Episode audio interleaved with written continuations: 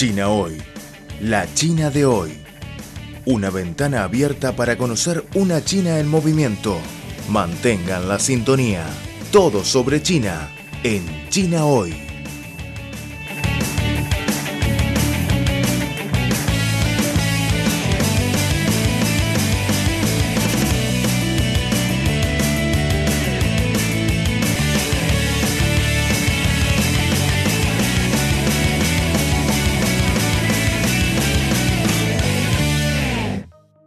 Hola queridos amigos, ¿cómo están?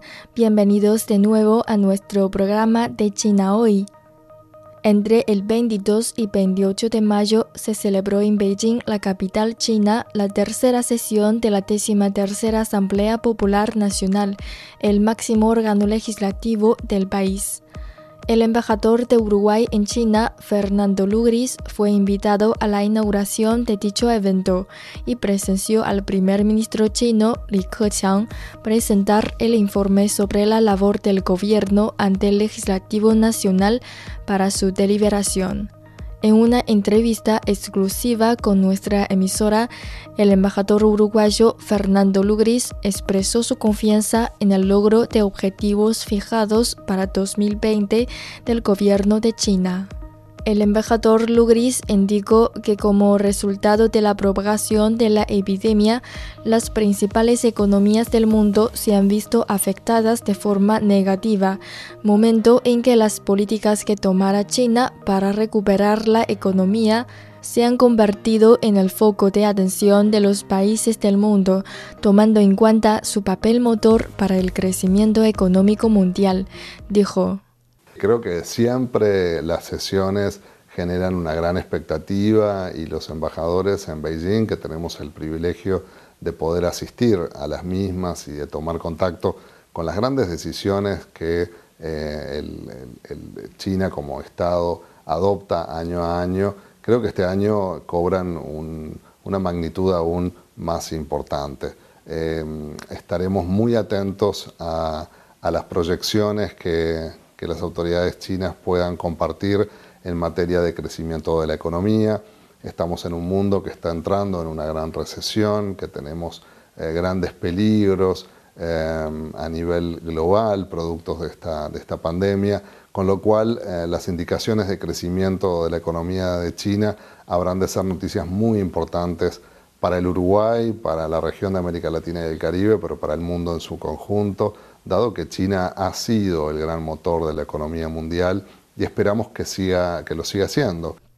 2020 es el año en que China logrará el triunfo definitivo de la culminación de la construcción de una sociedad modestamente acomodada y ganará la batalla decisiva para erradicar la pobreza, por lo que el alivio de la pobreza es uno de los temas más importantes de las dos sesiones de este año. Desde hace cinco años, cuando tomó el cargo de embajador de Uruguay en China, Lugris ha recorrido muchas regiones del país asiático y experimentado de cerca los excelentes resultados sacados por China en el aspecto del alivio de la pobreza. Está convencido de que China será capaz de cumplir la meta de la erradicación de la pobreza, ya que sus labores al respecto han sido un gran ejemplo para todo el mundo. Estoy convencido que, China es el gran ejemplo de, erradicación de la pobreza a nivel global. Cuanto más exploro China, cuanto más viajo a, las zonas más recónditas de este territorio, eh, más eh, compruebo el excelente resultado de las medidas de alivio a la pobreza que se han eh, llevado adelante con una mano muy férrea y con una gran decisión política por parte de del Estado chino, de su gobierno, pero también del pueblo chino en su conjunto.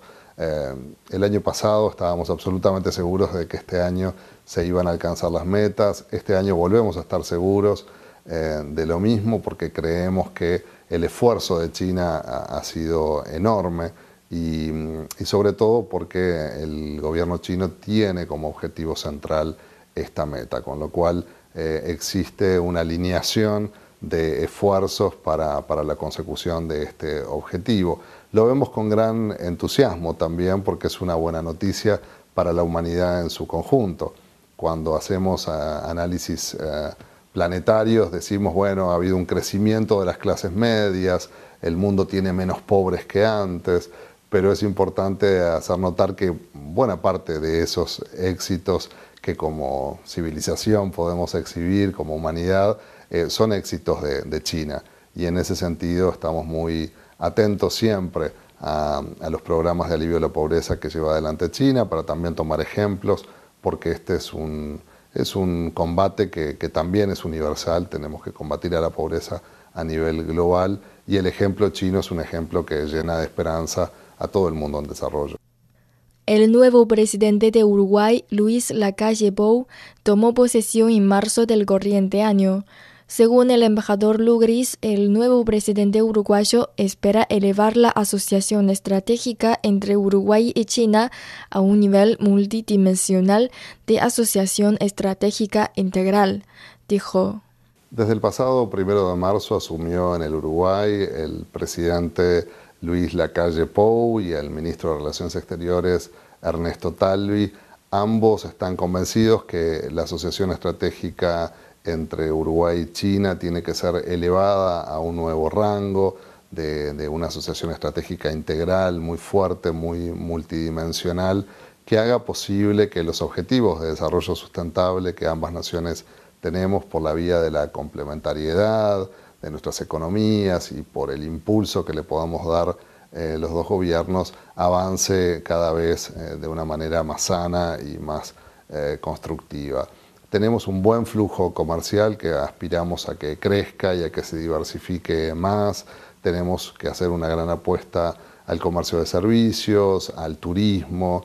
Queremos que haya más inversiones cruzadas en ambos países y estamos muy abiertos a la inversión China en el país.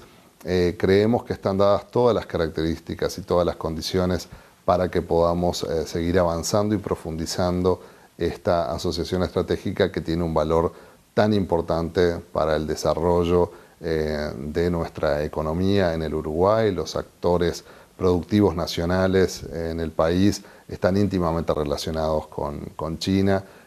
En el combate a la epidemia COVID-19, China y Uruguay ha llevado a cabo una cooperación amistosa mediante la donación mutua de artículos médicos e intercambio de experiencia entre médicos y expertos sanitarios, explicó el embajador al respecto.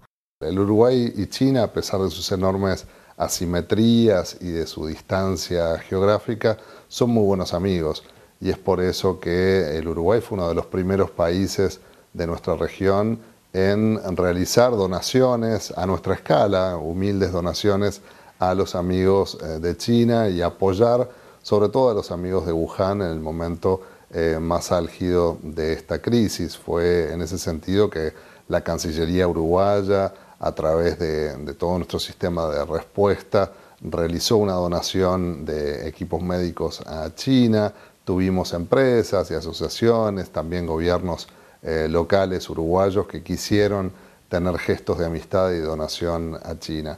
Claro que esto fue al inicio de la crisis, cuando todavía en el Uruguay no había afectados, no había contagiados.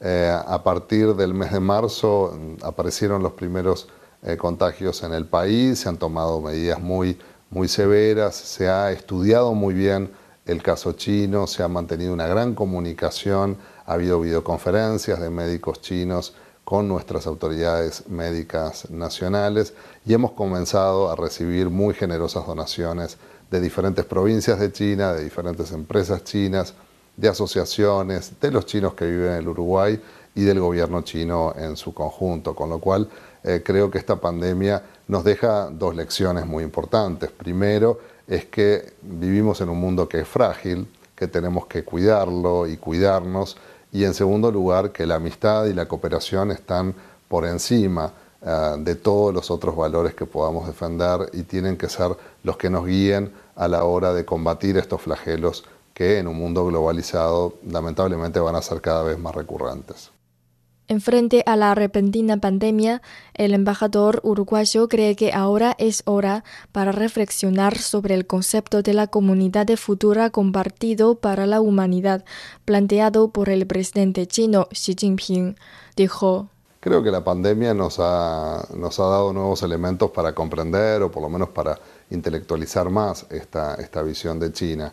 Eh, este destino compartido que, tenemos como humanidad eh, tiene un, elemento muy positivo, que es que tenemos que trabajar juntos para un mayor eh, crecimiento de la economía mundial, para buscar que el desarrollo sustentable le llegue a todos, para que logremos erradicar la pobreza, pero cuando estamos sometidos a a grandes crisis y a grandes desafíos como esta pandemia que nos azota a todos por igual, eh, creo que el concepto se transforma en aún más válido y más importante, en tanto tenemos que unirnos eh, como especie humana para combatir a, un virus que, claramente no mira fronteras ni ningún otro tipo de divisiones. Con lo cual es un buen momento para reflexionar sobre esos postulados del presidente Xi y para comprender que este mundo globalizado en el que estamos tiene que ser defendido, tiene que seguir siendo mm, apoyado a través del multilateralismo y de la cooperación y, claramente nos debemos todos una gran reflexión una vez que pase esta epidemia que nos tiene muy ocupados en su combate. Bueno amigos, aquí se acaba nuestro programa de hoy. Espero que hayan disfrutado del contenido que aportamos para ustedes. Hasta la próxima.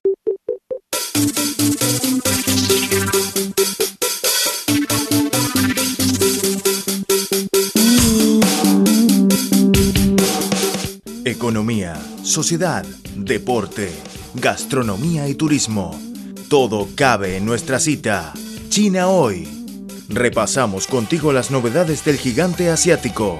Creemos que las noticias de hoy serán la historia del mañana.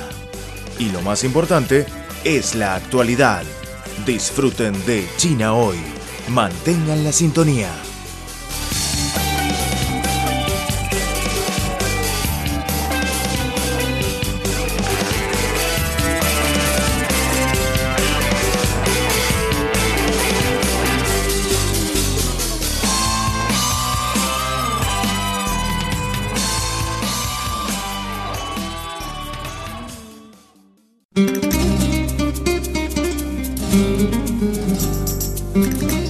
Porque la radio es un espacio de intercambio, los invitamos a escribirnos al correo electrónico spa.cri.com.cn. También pueden dejarnos sus comentarios en la página web espanol.cri.cn. O bien, encuéntrenos en Facebook con el nombre Radio Internacional de China en Español o síganos en Twitter como arroba CRI Español. Esperamos su participación.